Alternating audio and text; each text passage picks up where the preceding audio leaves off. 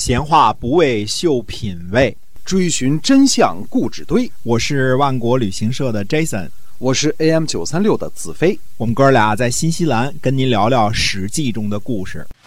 各位亲爱的听友们，大家好，欢迎您呢继续回到我们的节目中，我们跟您讲《史记》中的故事。我们周一到周五呢每天会为您更新，希望我们的节目呢能够您能够持续的支持。好，我们今天继续的书接上文。嗯，今天我们接着讲画像之乱的第二段啊。宋国的这个大司马华费遂呢，生了华初、华多辽和华登。华登呢参与动乱，投奔吴国去了。嗯，剩下这俩儿子呢，呃，可惜彼此不和。啊，公元前五百二十一年呢，华初担任了少司马，华多辽呢是宋元公的御戎，嗯，司机啊。话多聊呢就进谗言给宋元公说，华出啊想接纳亡人，就是想接纳逃亡的人，并且呢说了很多次，多次进谗言。宋元公回答说呢，说大司马呀，因为我的缘故，呃，挺好的一个儿子被迫流亡到其他国家去了。虽然说呢，死和流亡呢都是各有各的命，但是呢，我不忍心再让他另外一个儿子流亡了。华多聊就回答说呢，说如果您真的是爱大司马，那就应该让华出流亡啊。呃，如果能够呃流亡呢，逃脱死亡，呃。流放的远一点，其实也没什么可怕的。这个 就是不知道是这个惧怕这个画出真的想接纳逃亡的人啊。这个呃，于是呢，这个这个宋元公呢，就让这个服侍他的人呢，找来大司马的这个侍者，叫做呃义辽，那给他酒喝，并且呢，让他呢这个。转告大司马，这个大司马呢就在那儿感叹说：“一定是华多了捣的鬼。”他知道他自己这俩儿子不和啊，呃，他说：“我有一个进谗言的儿子，我又不能杀了他，我自己呢也还老不死，还活着。现在呢国君有命令，你让我怎么办呢？”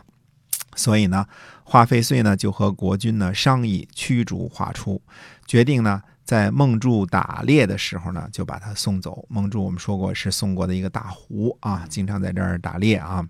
那么这个宋元公呢，就这个请华出呢，呃，喝酒啊，而且呢厚厚的赏赐给他，包括他的从人都有赏赐。那么司马华费遂呢也是如此，也给他很多赏赐。那手底下人也很多赏赐。这个华初的家臣呢叫张盖，他就觉得奇怪。他就对这个华初说：“他说这其中一定有原因，否则平白无故干嘛赏赐很多东西啊，对吧？”于是呢，这个张盖呢就让华初呢找来这个医疗，就是那个仆人啊，这个侍奉的人，用剑呢架在他脖子上逼问。啊，这医疗呢，嗯，剑在脖子上呢，对吧？你就都招了，就把这个。国君和司马呢，准备驱除这个驱逐这个华出的这个事情啊，从头到尾全部都招认了。张盖呢就想把义辽给杀了。华出说呢，说司马呀，就说他爹呀，年纪已经很大了。华登这个出逃呢，已经很过分了。现在呢，这个嗯，在闹事儿呢，就更不好了。不如呢，那就流亡就流亡吧。于是呢，这个华出呢就准备。流亡了，跟张盖如实说了。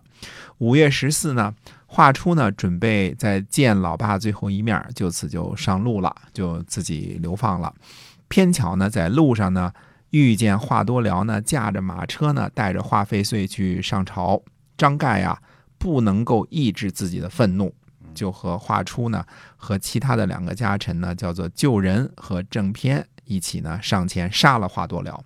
然后呢，劫持了司马华费遂，叛乱了，并且呢，去召集在外流亡的其他人，等于说，呃，已经决定好了，就是准备逃跑了，对吧？结果在上朝的路上呢，正好碰上这个华多辽呢，驾着车带他老爸一块去上朝，呃，抑制不了愤怒，突然之间爆发了，这个杀人，这个劫持，然后把他老爸给劫持了，然后叛乱了。二十日呢，这个流亡的华亥和向宁呢，回到了宋国，和华出呢会合。呃，乐大新和这个封谦，啊，还有华靖呢，在衡这个地方抵御。衡呢，位于今天河南商丘的衡城。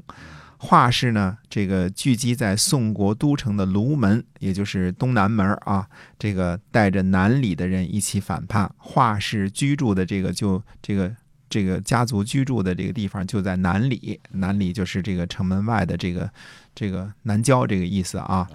那么一起反叛。那么冬天十月呢，华登呢带着吴国的军队前来救助华氏。齐国的大臣呢，乌之明带领着齐国的军来军队呢，赶来帮助这个宋国防守。那么，宋国的华氏一族呢，从公元前七百一十年太宰华都杀死宋商公和大大司马孔父那个时候呢，开始兴旺，差不多将近两百年来都是宋国的第一大望族。啊，支数子孙兴旺啊，这个家族人也很多啊，呃，中间还有华元呐这种名臣啊，这个这个好多年执政啊，嗯，加上这个现在呢，呃，邻国吴国派人跟着华能来帮他们，齐国派着这个军队呢来帮助国军，这个大国呢都介入了，眼见呢一场内乱呢，甚至可能引起国际争端，那么。现在这种情况之下，到底这场画氏的反叛会如何收场呢？这个且听下回分解。嗯，是的，我们今天啊，这个史记中的节目呢，我先跟您聊到这儿，希望您能够支持，那，喜欢我们的节目啊，我们下期再会，再会。